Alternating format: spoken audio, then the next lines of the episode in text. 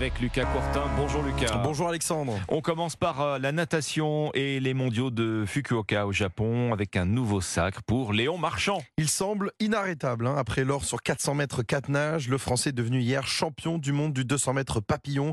À 21 ans, il en est déjà à 4 titres mondiaux, dont 2 ici au Japon. Mais pas le temps de savourer pour le nageur toulousain qui, 40 minutes après sa victoire, avait une demi-finale à négocier, celle du 200 mètres 4 nages.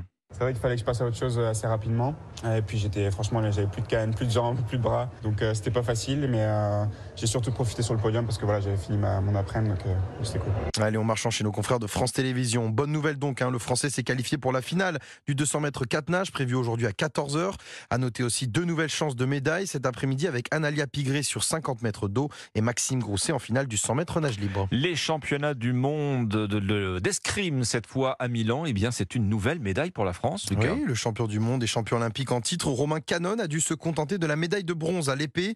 Le Français a été sèchement battu en demi-finale 15 touches à 5 par le récent champion d'Europe, l'Italien David Di Veroli.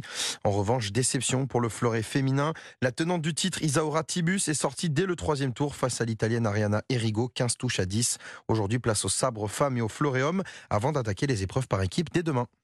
La quatrième étape du Tour de France féminin. Et une victoire en solitaire à Rodez pour Yara Castelline. Partie dès le début dans une échappée, la néerlandaise a fait la différence dans la côte de Moirazès pour décrocher la plus belle victoire de sa carrière. Chez les favorites, la leader Lotte Kopecky a perdu du temps sur Demi Vollering et Annemiek van Vleuten.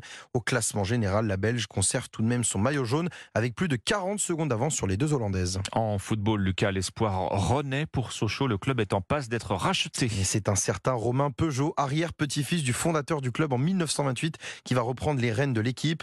Un accord aurait été trouvé entre ce dernier et le propriétaire chinois Nanking, qui cherchait désespérément un repreneur capable d'investir 12 millions d'euros pour maintenir le club en Ligue 2.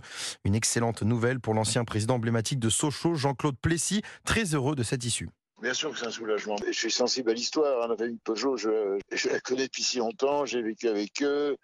Romain, je connais tout enfant. Donc pour moi, c'est un retour des choses. Et c'est très bien que Peugeot soit associé à Sochaux. Voilà.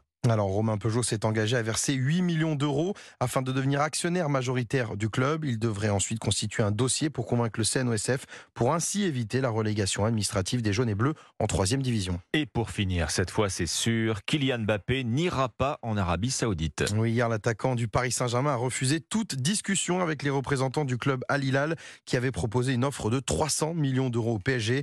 Kylian Mbappé reste donc au sein de la capitale même s'il est toujours écarté du groupe parisien qui est actuellement au Japon pour sa tournée estivale et dont le prochain match est prévu demain à midi et demi face à l'équipe locale d'Osaka.